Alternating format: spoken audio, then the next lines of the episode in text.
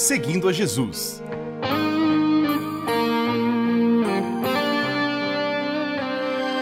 Na apresentação, Carly Friesen.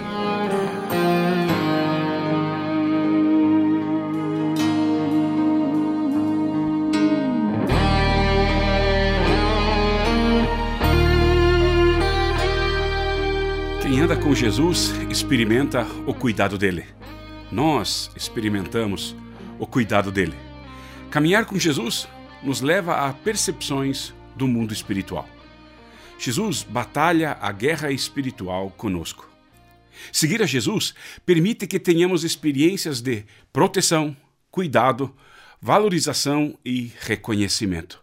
Deus é auxílio presente em momentos de aflição. Deus sempre está próximo, especialmente em momentos de preocupações e problemas. Somos parte da família real, cidadãos dos céus. Deus cuida interminavelmente de nós. É possível que em momentos de estresse nos enrascamos em situação, situações onde o coração fica pesado e o nível de adrenalina sobe.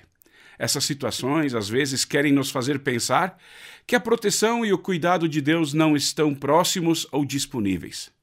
Nessa hora precisamos dizer: perto está o Senhor. Jesus está aqui. Na aflição, Cristo está mais próximo. Deus está comigo. Essas expressões vão nos ajudar e acalmar. Restabeleceremos comunhão com o Pai e Ele poderá continuar derramando forças para enfrentarmos as situações cruéis e injustas desse mundo caído. A Bíblia tem muitos registros onde Deus cuidou dos seus filhos. Esteve especialmente auxiliando em momentos de angústias e dificuldades. A história da humanidade tem centenas e milhares de registros onde Deus deixou claro suas marcas de cuidado, proteção e amor soberano.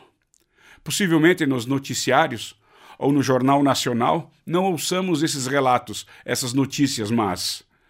E Deus ainda faz muitos milagres. Se nós olharmos para nossas vidas, perceberemos muitos exemplos de quanto o Senhor Deus tem nos consolado, orientado e ajudado.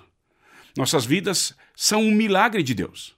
Deus é comprovadamente um socorro e um auxílio na hora da dor, do sofrimento e da aflição. Nós podemos confiar nesse Deus. Deus é o nosso refúgio e a nossa força, socorro que não falta em tempos de aflição.